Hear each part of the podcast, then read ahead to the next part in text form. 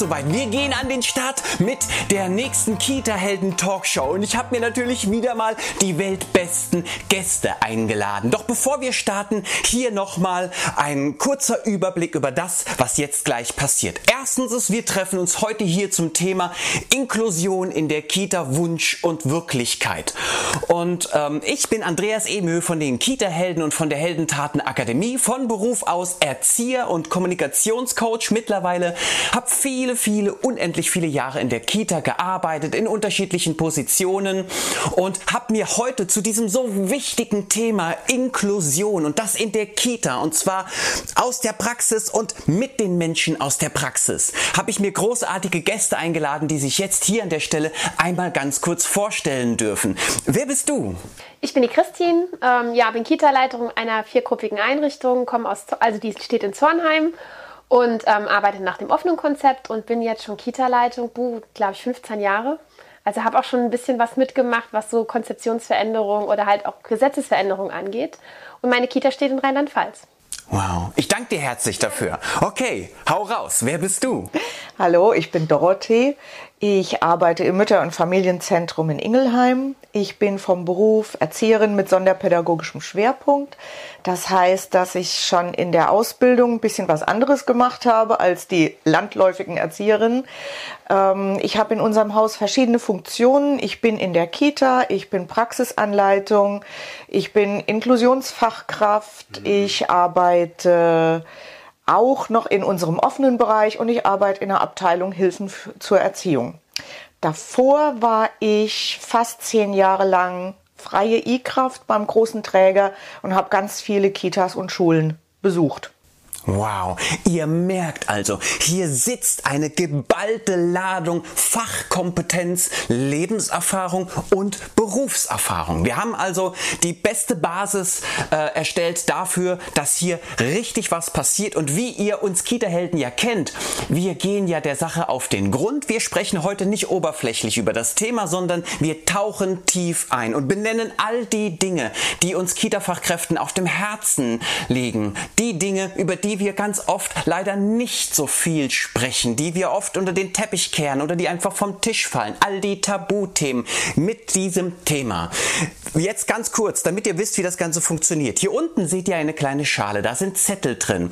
Ich habe gesammelt, selbstverständlich, in meiner Community. Ihr wisst ja, mittlerweile haben wir über 32.000 Kita-Fachkräfte, die Teil des Kita-Helden-Universums sind.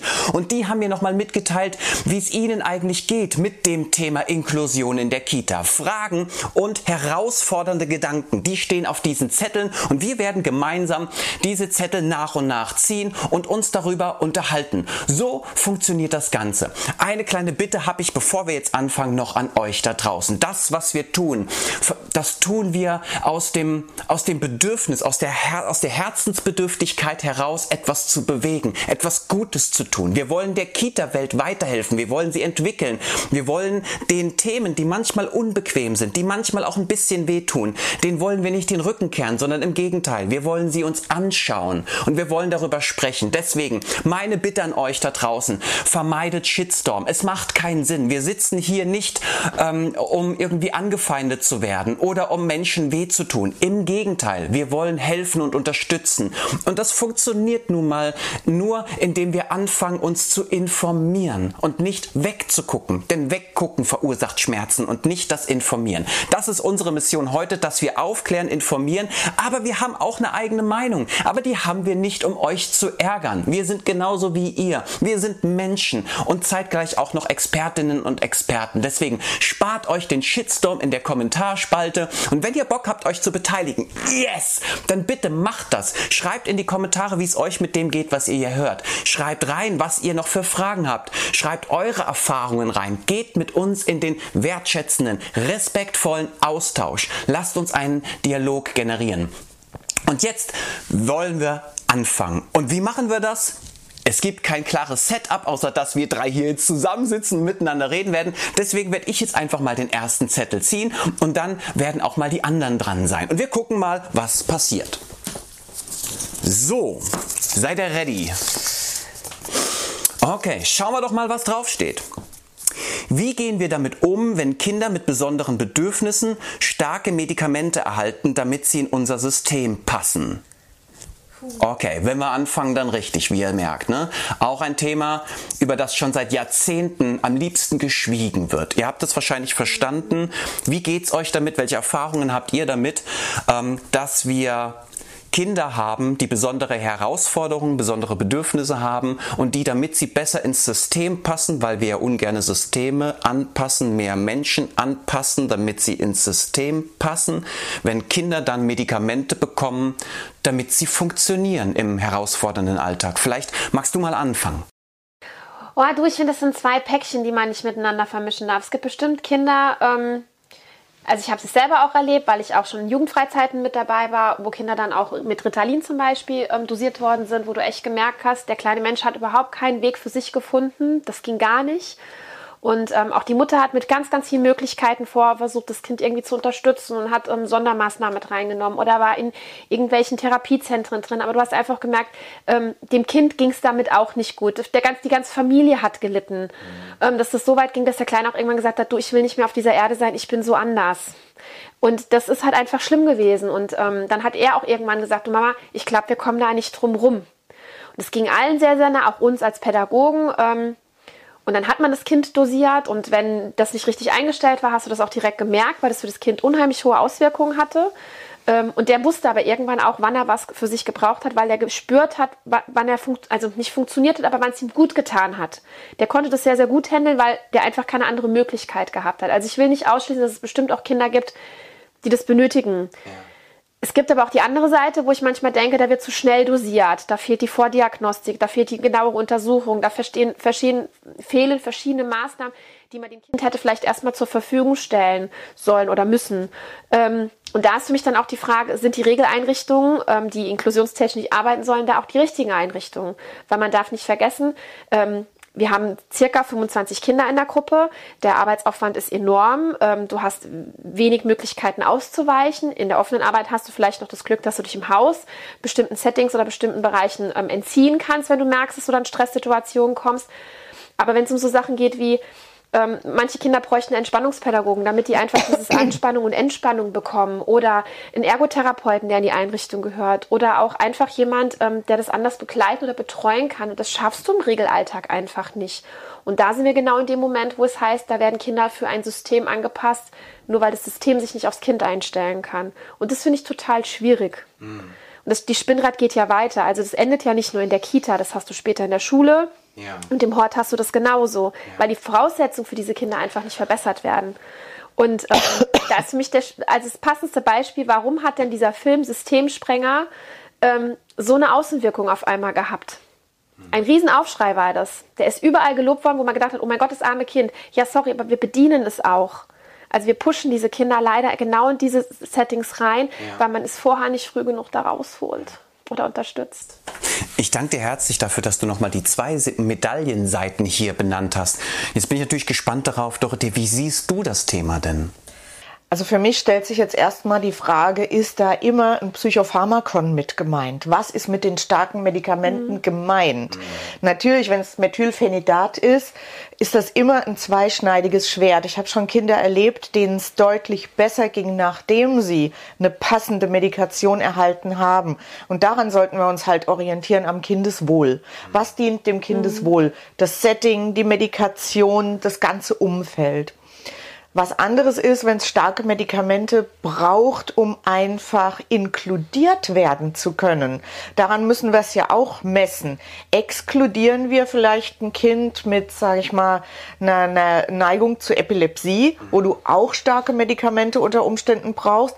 Wenn wir sagen, ähm, ich möchte nicht, dass das Kind Medikamente bekommt. Wo soll es denn dann hin? Wenn ich mhm. mir die ganzen Sondereinrichtungen anschaue, die wir heute noch haben, da läuft das ja auch nicht anders ab. Da hast du auch ganz viele Kinder mit sehr vielen speziellen Bedürfnissen. Und dann wird man auch nicht sagen können, das ist mir jetzt wurscht, ob das Kind dann Anfälle kriegt oder nicht, wenn die Eltern halt nicht möchten oder wenn wir das nicht möchten, dass da eine Medikation gegeben wird. Mhm. Also ähm, da ist halt einfach die Frage, will ich Teilhabe ermöglichen oder will ich Teilhabe herstellen um jeden Preis? Oh. Das trifft's ja auf den Punkt. Da sind wir ja zwischen Wunsch und Wirklichkeit. Ähm, fällt euch denn zu dem Thema noch irgendetwas ein, was wir gemeinsam unbedingt beachten müssen? Gibt es noch einen Vorschlag, den ihr habt, dass wenn ihr merkt, da sind Eltern unsicher, was das die, die Verabreichung von Medikamenten angeht oder auch Kolleginnen unsicher, weil die sagen ja auch gerne, ja, aber was ist das, wenn das in meinem Kita-Alltag irgendwie ausstrahlt? Wie soll ich damit umgehen? Ist das jetzt auch safe für mich? Gibt es vielleicht noch ein oder zwei spannende Gedanken? Vielleicht magst du noch mal ganz kurz abrunden. Ja, also die Medikamentengabe Abgabe in der Einrichtung ist ja immer an eine konkrete Verordnung aus ärztlicher Sicht gekoppelt. Du darfst ja nichts geben, wenn du diese Verordnung nicht hast. Sollte jetzt also festgestellt werden, das Kind braucht eine Dosis XY um so und so viel Uhr, dann brauchst du dafür diese Verordnung in der Hand, dann bist du rechtlich abgesichert, bist medizinisch abgesichert. Mhm. Das ist das eine. Das zweite ist, ich schließe mich dir vollkommen an, was die Diagnostik betrifft. Wir brauchen einfach eine eine gute und eine mhm. ganzheitliche Diagnostik. Es kriegen oft Kinder viel zu früh oder viel zu spät die Diagnose und dann ein passendes oder nicht passendes Medikament. Mhm. Es sind nicht alle SPZs, also sozialpädiatrischen Zentren, gut geeignet, alles zu diagnostizieren. Wir haben nur zum Beispiel häufig Kinder, wo wir Fachkräfte vermuten, dass eine Autismus-Spektrum-Störung hinten dran stehen könnte, eine umfassende Wahrnehmungsproblematik oder eine Hochsensibilität, und dann kommen diese Kinder aber und haben die Totschlagsdiagnose ADHS mhm. und kriegen ein Medikament. Und wir sagen, da könnte man auch noch mal genauer hinschauen. Wenn man jetzt aber als Eltern an so einem Fachzentrum angedockt ist, das sehr gerne die Diagnose ADHS vergibt und dann sagt, ja, wir haben jetzt genug diagnostiziert, es reicht jetzt. Wir, wir lassen es dabei und machen mal einen, wie nennt man das, Stimulantchenversuch. Mhm. So, dann hat das Kind sein Medikament und seinen Stempel für die nächste Zeit. Ja. Und natürlich läuft es hm. erstmal besser mit Medikament. Und dann laufen wir uns manchmal wirklich ähm, den Wolf hinterher und sagen, könnt ihr nicht nochmal eine Diagnostik irgendwo machen? Und hm, wir hätten da noch eine ganz andere Idee. Und wir sind auch mit einer Negativdiagnose einverstanden, aber wir möchten gerne, mhm. dass da nochmal genauer geguckt ja. wird. Vielleicht trifft das das Kind gar nicht in seiner Ganzheitlichkeit. Da bin ich ganz bei dir. Ganzheitlichkeit ist das Thema. Deswegen, Christine, magst du noch mal dazu was sagen? Also was ich halt auch nochmal schwierig finde, ist gerade so für Eltern, die werden von Pontius bis Pilatus geschickt. Also wenn du echt Eltern hast und die sehen ja auch, dass es ihrem Kind nicht gut geht. Und ich glaube immer noch daran, auch wenn das der ein oder andere Pädagoge vielleicht anders sieht, aber Eltern wollen, dass es ihren Kindern gut geht. Mhm. Das ist so, das hast du genetisch in dir drin, dafür bist du Mutter oder Vater geworden. Du bringst sie ja nicht auf die Welt, um sie irgendwo hinzustellen.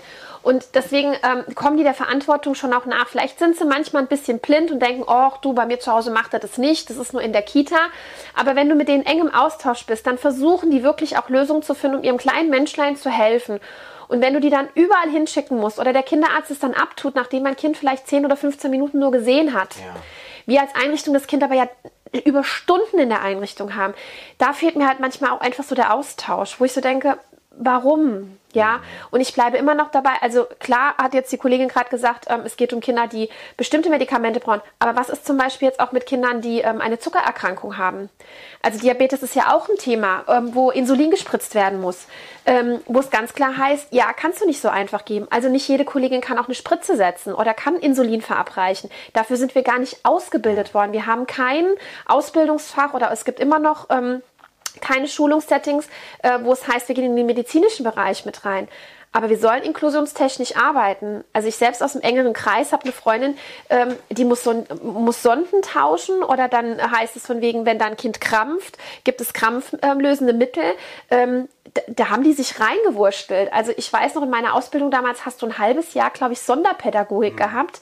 Da hast du mal das ein oder andere Feld aufgemacht. Aber da ist nie weiter drauf eingegangen worden. Es gibt auch keine Zusatzqualifikationen, die äh, über die Jahre hinweg auch für die Regelkitas angeboten werden, um sich dazu spezialisieren oder dass man sagt, wir haben Kinderschutzfachkräfte, wir haben äh, Leute, die kümmern sich um die Sicherheit des Geländes, wir haben Leute, die kümmern sich um die, ähm, die Aufstockung des Erste-Hilfe-Kastens, aber wir haben im Prinzip niemanden wirklich oder es gibt auch keine Vorgabe. Ja, und du bräuchtest diesen Gesundheitsschutz. Also ich finde, dafür bräuchtest du auch eine Pädagogin oder halt eine Krankenschwester ja. oder irgendwas Medizinisches, was in die Einrichtung kommt. Die fehlen sowohl in der Kita wie auch später in der Schule. Und da sind wir genau bei dem Punkt. Ich kann nicht sagen, ich arbeite inklusionstechnisch und alle dürfen kommen, wenn die Voraussetzungen gar nicht erst geschaffen worden sind. Das ist ein hervorragender Punkt, an dem ich dich bitten möchte, einen neuen Zettel zu ziehen, weil dieses Thema, soweit ich mich erinnern kann, ist auch mit dabei. Mal gespannt, was jetzt kommt. Achtung, jetzt zieh es wahrscheinlich gleich. Ah, ich möchte als betroffenes Elternteil einen Antrag stellen. Geht das schnell und unkompliziert? Ja, das ist eine spannende Frage. Vielleicht haben viele von euch schon damit Kontakt gehabt, aber wahrscheinlich eher als Kita-Fachkraft in Begleitung der Eltern. Und wir leben ja in einem Land der Bürokratie und der Behörden. Und deswegen würde ich hier vielleicht mal gerne mit unserer Expertin auf dem Gebiet nochmal direkt in den Austausch gehen mit Dorothee und dich fragen, wie ist denn das so mit den Anträgen? Hast du da Ahnung von? Ist das, geht das schnell? Ist das komplex? Ist das anstrengend? Kriegt man das sofort? Braucht, geht der schnell, wenn der mal unterschrieben wurde? Also das Wort schnell kannst du streichen. es funktioniert ähm, aber nirgends, wo ich bisher war, schnell. Ähm, es ist immer landkreisabhängig, wie das da geregelt ist, wo ist die Stelle angedockt, ist es Jugendamt, ist es Eingliederungshilfe, dann wird nochmal unterschieden zwischen Kindern mit einer körperlichen oder sogenannten geistigen Behinderung oder Kinder mit einer seelischen Behinderung oder die von einer seelischen Behinderung bedroht sind. Das sind in manchen Landkreisen zwei verschiedene Anlaufstellen. Da muss man einfach wissen, wo man sich hinwenden kann. Ähm, die haben genauso einen Fachkräftemangel wie wir.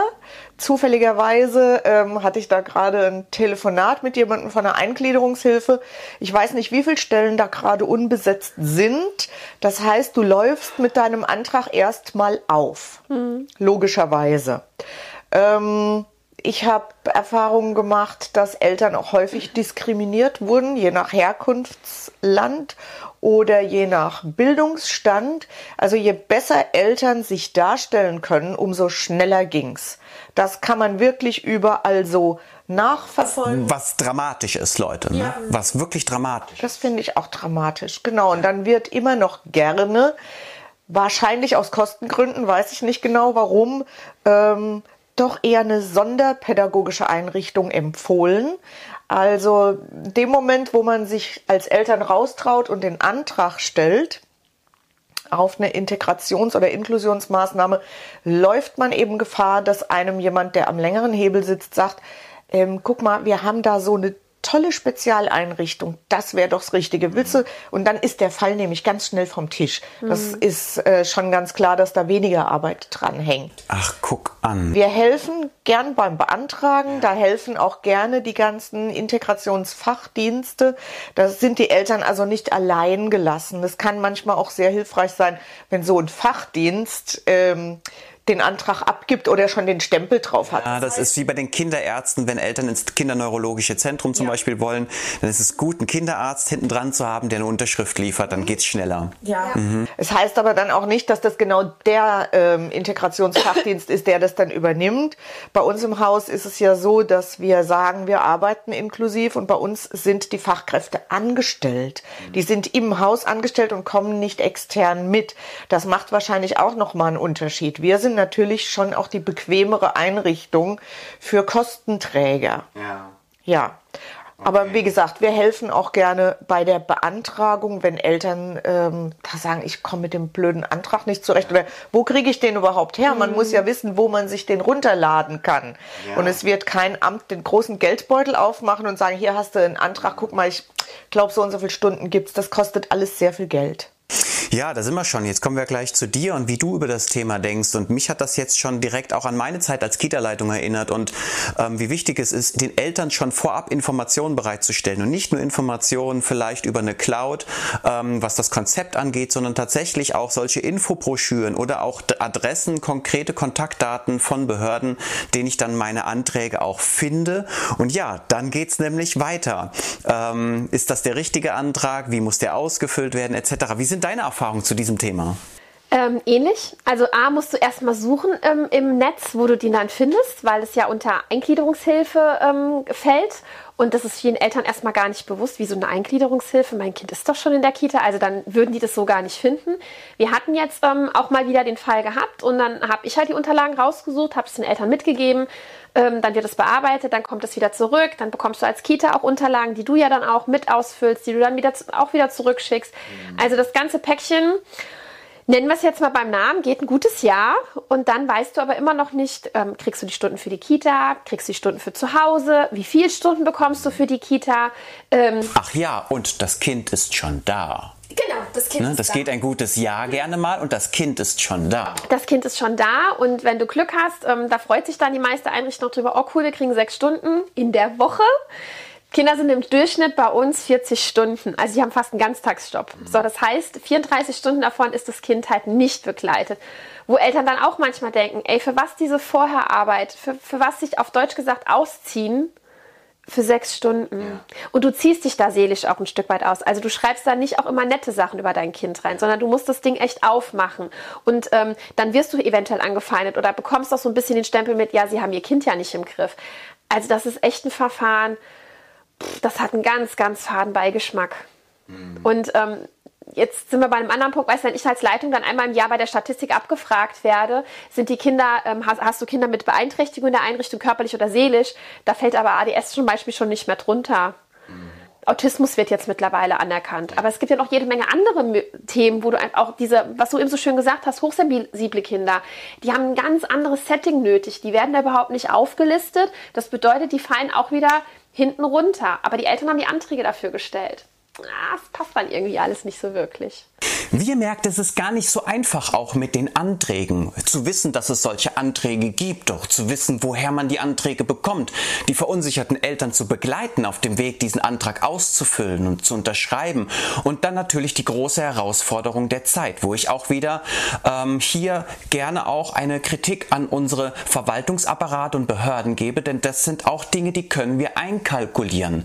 Wir können an den Behörden auch da den Personalschlüssel erhöhen, weil wir ja wissen, dass viele Anträge gestellt werden müssen und auch werden und wir das entsprechend auch, auch puffern müssen, damit es nicht ein Jahr dauert, weil damit alle überfordert sind und das ist nicht gut so. Ich würde an der Stelle dich darum bitten, mal einen Zettel zu ziehen, um zu gucken, was das nächste sein wird, womit wir uns beschäftigen.